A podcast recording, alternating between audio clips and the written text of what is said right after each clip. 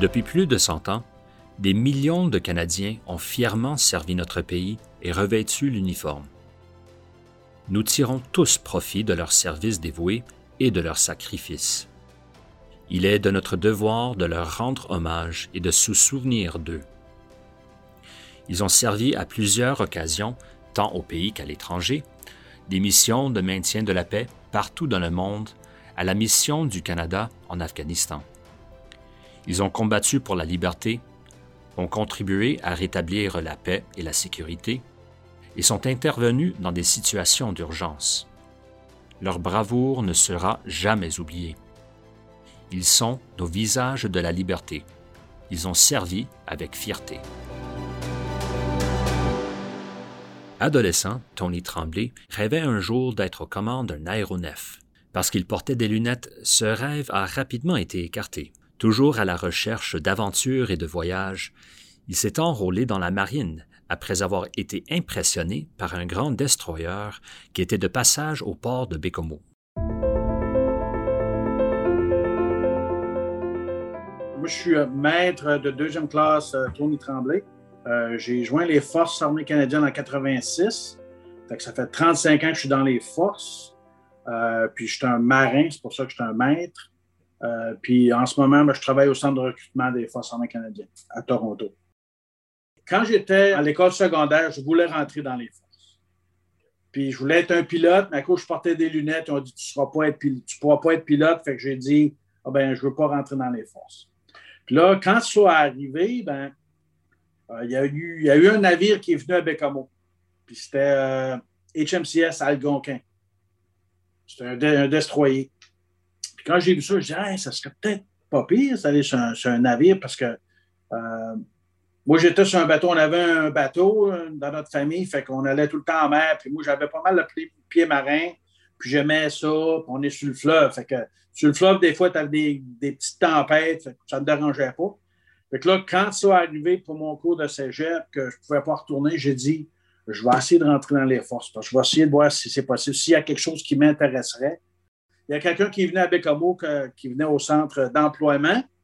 Fait que là, c'est là que j'ai fait ma première. Euh, démarche pour entrer. Puis euh, j'ai fait toute mon, la, paperasse, puis le paperwork, tout à, cette île. Puis euh, en dedans de à peu près cinq mois, j'ai racheté dans les forces. Puis c'était assez vite.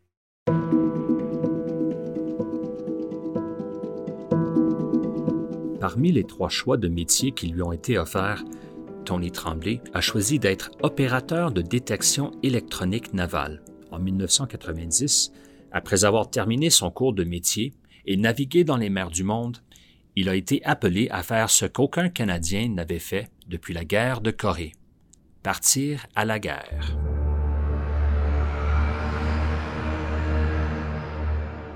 C'était les vacances d'été en 90. Fait que j'étais chez ma mère, j'étais à Bécomo. Puis euh, juste avant que j'étais chez mon oncle, j'ai entendu aux nouvelles que, sur l'Irak avait euh, invadé Koweït.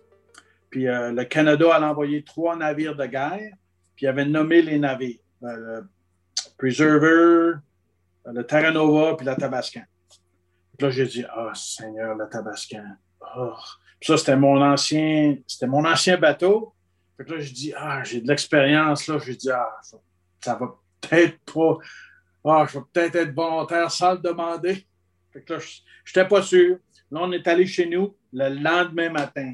On a reçu un coup de téléphone à la maison vraiment de bonne heure. Fait que là, j'ai pris le téléphone, puis euh, c'était mon, mon boss, euh, Pio Galant. Il disait Hey, je t'envoie dans la guerre du Golfe. La Tabascan a demandé, demandé de t'avoir, toi, pour. Ils ont demandé de, pour que tu y ailles sur leur navire.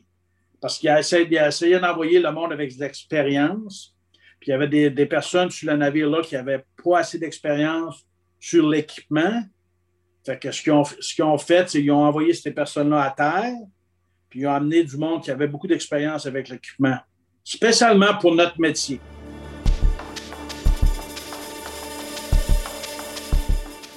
Quand la guerre éclate pour vrai, euh, j'essaie de m'en rappeler. Je sais que j'étais debout quand ça arrivé.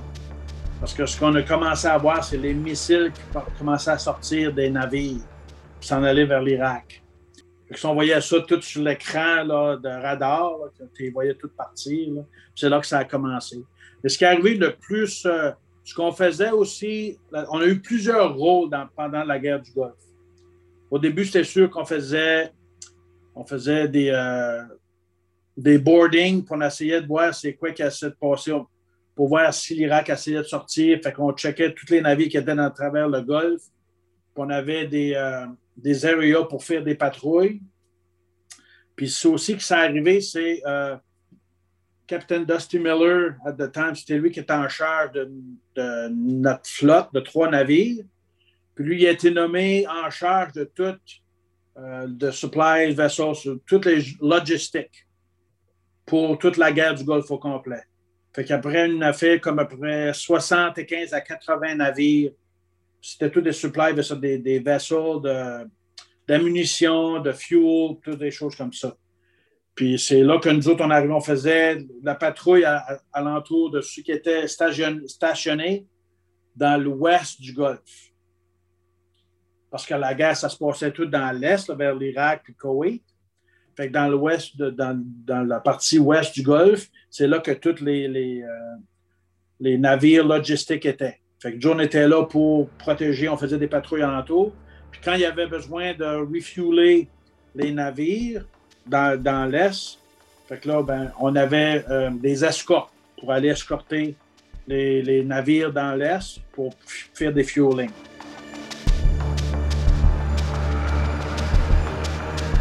Alors qu'ils étaient en mer dans le golfe Persique, l'équipage de l'Athabascan s'est déplacé vers les eaux minées du nord-est.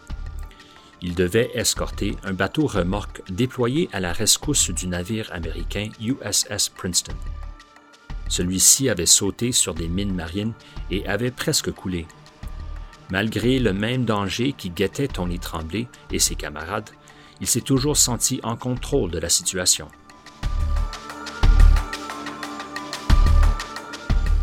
Mais ce qui est arrivé aussi, c'est que nous, on est allé dans le nord, euh, dans le nord-est du Golfe une coupe de fois parce que c'est nous qui est allé, on est escorter un tug parce que USS Princeton euh, a, été, eu des dommages à propos d'une mine.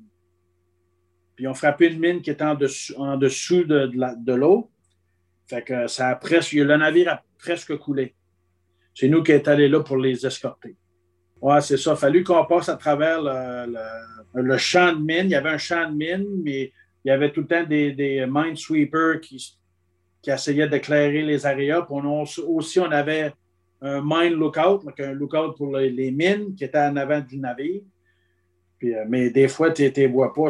Le, le, USS Princeton lui a frappé une mine qui était dans, dans le fond. Fait que tu ne vois même pas, il ne même pas. Il était dans le fond. Ça, ça, ça, ça fait euh, plus de dommages. C'est vraiment bizarre. Je vais te dire une chose. J'y pensais même pas. Puis je pense que c'est ça qui fait la différence. Euh, je ne veux pas dire que je suis un héros, des choses comme ça, mais c'est ça, je pense, qui fait la différence quand le monde est dans les forces armées canadiennes. Ton entraînement t'aide beaucoup à pas penser au, euh, négatif qui peut arriver. Faut juste que tu penses à ton métier, tu penses à ton, ton entraînement, ton expérience, ça, je pense, ça, ça take over ce que tu vas faire.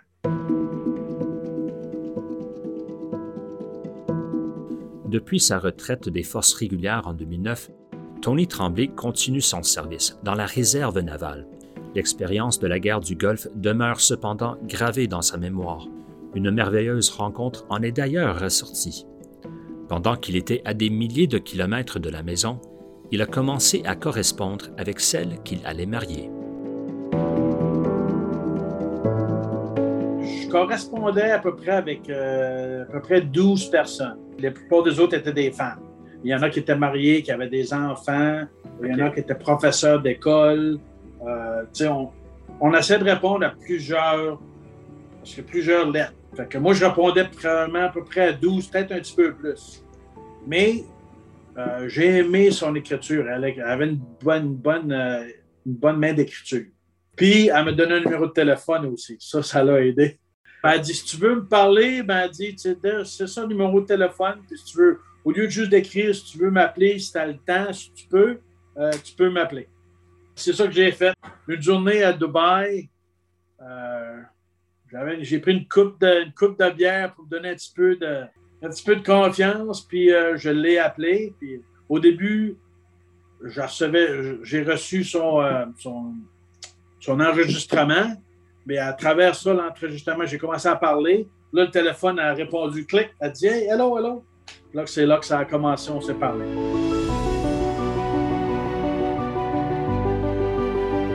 Avec tout ce que j'ai vu, tous les pays que j'ai visités, euh, ma femme, mon garçon, euh, je peux vraiment pas dire que ce serait peut-être la meilleure chose qui est arrivée. Je, je devrais dire que c'est oui, c'est la meilleure chose qui m'est arrivée dans ma vie.